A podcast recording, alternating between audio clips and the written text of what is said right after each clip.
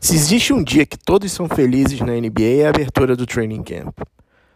Tem muito, muito time falando em campeonato, falando em chances de playoff, os calouros e os, os contratados na free agency, os jogadores trocados posam com seus novos uniformes, tudo, tudo, tudo são sorrisos nesse dia.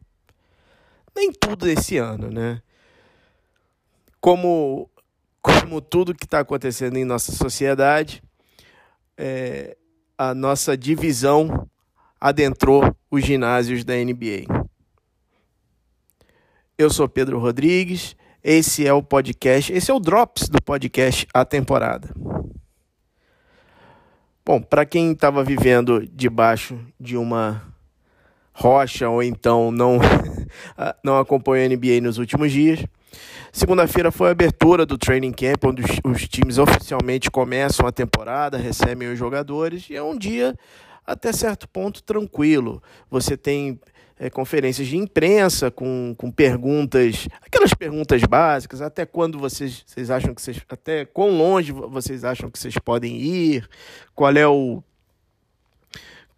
como você acha que tal jogador pode impactar o seu o, o time em quadra, mas não foi muito bem assim. Não foi muito bem assim porque no, na última sexta-feira, mais precisa mais e, e, realmente com muita força a partir do, do último sábado, dia, dia 25, começaram a surgir informações de que existia um grupo de jogadores, praticamente 10% dos jogadores atuais da NBA, que não iriam se vacinar. Eles não iriam se vacinar para a Covid-19. O primeiro nome a ser divulgado foi o do ala do Golden State Warriors, eh, Andrew Wiggins. O canadense disse que não iria se vacinar por razões eh, religiosas. Ele pediu uma exceção à liga para não se vacinar. Não deu certo, a liga não permitiu. Eh, e a partir daí novos nomes começaram a surgir nesse meio, nesse meio tempo. Isso tudo culminou, é, isso tudo chegou num nível de ebulição altíssimo depois que a matéria do Matt Sullivan é, foi publicada na Rolling Stone. Isso, a revista Rolling Stone, aquela mesma. A matéria detalha é, praticamente ponto. É, a, a matéria é muito rica em detalhes de como foi a última reunião do Sindicato dos Jogadores que ocorreu no dia 7 de agosto. Nessa reunião, um dos vice-presidentes dos jogadores foi enfático em dizer que obrigatoriedade da vacina é, não passaria pelos jogadores. E esse cara é o Kyrie Irving, o armador do New Jersey Nets, New Jersey Nets, Brooklyn Nets, e campeão em 2016 pelo Cleveland Cavaliers.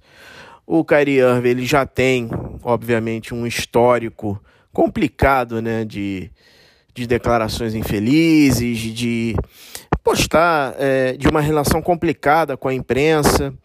É, ele foi um cara é, muito contrário à bolha ano passado, sofreu muito com ataques em relação a isso. E dessa vez ele foi enfático, dizendo que não iria se vacinar. O problema é que começaram a surgir posts é, e likes de, do comportamento de Kyrie Irving em redes sociais, curtindo posts de, de teorias da conspiração que não se mantém em pé.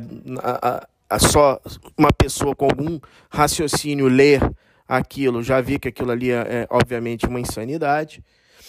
E é claro, estudos que não, que não levam a, a, a nada. E o, o Kairi, em vez de botar o boné do Nets, acabou colo sendo colocado pelas redes sociais um boné de negacionista. De forma justa, por sinal.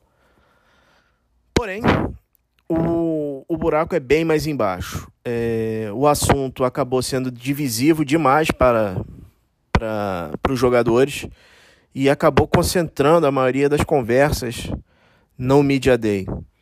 É, infelizmente para a NBA, outros nomes importantes é, se mostraram contra a obrigatoriedade e também avisaram que não iriam se vacinar.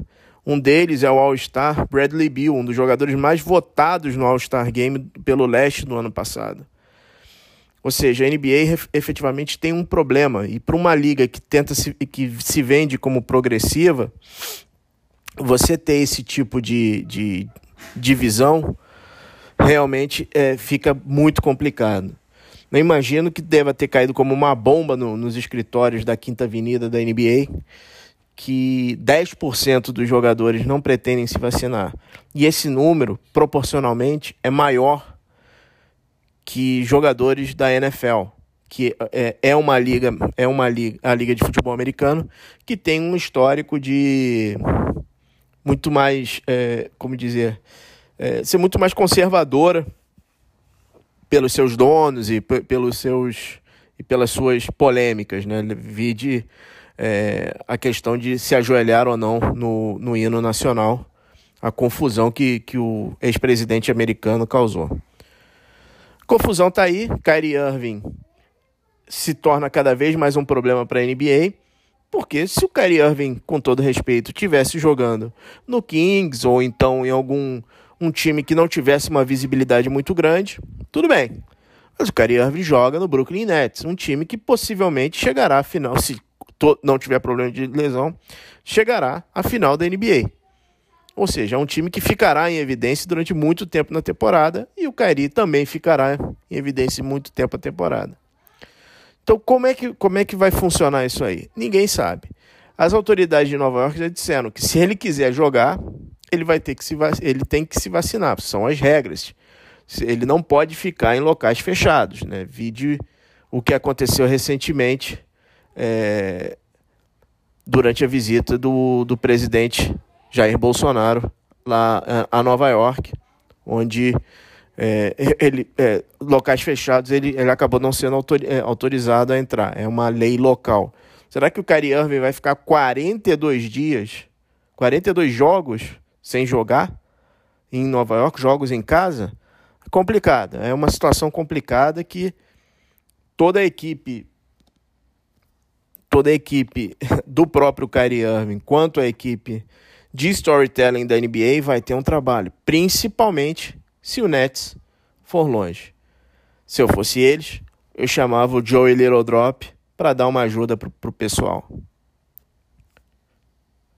Falando um pouquinho de basquete nacional, ocorreu na terça-feira, dia 28, a primeira entrevista coletiva do novo técnico da seleção brasileira de basquete, Gustavo Deconte é um trabalho é, até o ciclo olímpico de Paris em 2024.